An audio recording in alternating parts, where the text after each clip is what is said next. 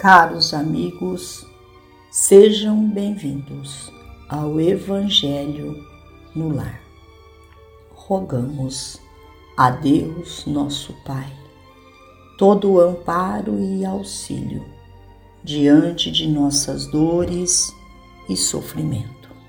Convidamos os nossos amigos, trabalhadores da vitória do bem, que executam a vontade do Criador, que possam vir em nosso auxílio, trazendo a cada um de nós a sustentação necessária para que prossigamos a nossa jornada terrena, seguindo os passos do Mestre Jesus. Do livro Encontro Marcado Caridade e Razão.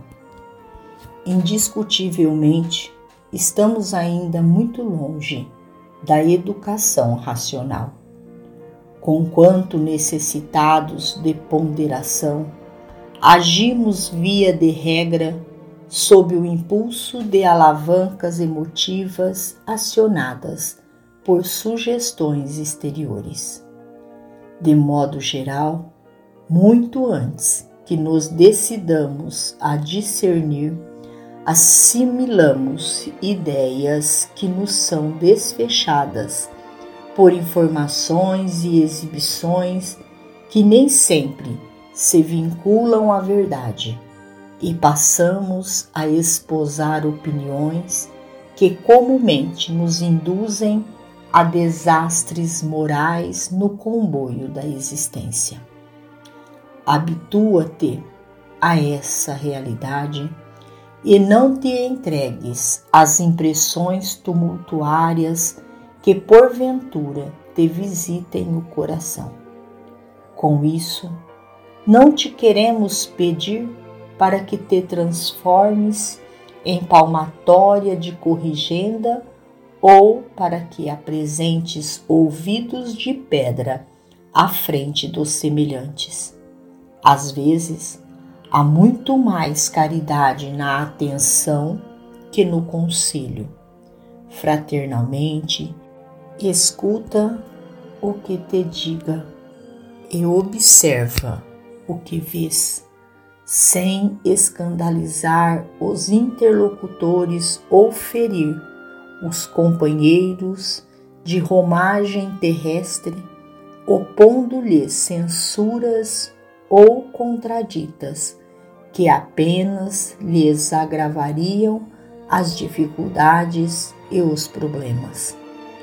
Ao invés disso, aprendamos a filtrar aquilo que nos alcance o campo íntimo, aproveitando os elementos que se façam úteis aos outros e a nós mesmos, e esquecendo tudo. Mas realmente tudo o que não nos sirva à construção do melhor. Conversação, na essência, é permuta de almas. Através da palavra, damos e recebemos. Isso, porém, não se refere a doações e recepções teóricas. Entendendo-nos uns com os outros, fornecemos e adquirimos determinados recursos de espírito que influirão em nossa conduta e a nossa conduta forma a corrente de planos, coisas, encontros e realizações que nos determinarão o destino. Escolha de hoje no livre-arbítrio será consequência amanhã causa de agora será resultado depois. Cultivemos harmonia à frente de tudo e de todos. No entanto, é preciso que essa atitude de entendimento não exclua de nossa personalidade o otimismo irradiante, a sinceridade construtiva o reconforto da intimidade e a alegria de viver. Em suma, diante de todos e de tudo, deixemos que a caridade nos ilumine o crivo da razão, a fim de que não venhamos a perder os melhores valores do tempo da vida por ausência de equilíbrio ou falta de amor. Emmanuel. Finalizamos ao Evangelho agradecendo ao Criador e aos vossos emissários de luz pelo amparo e proteção.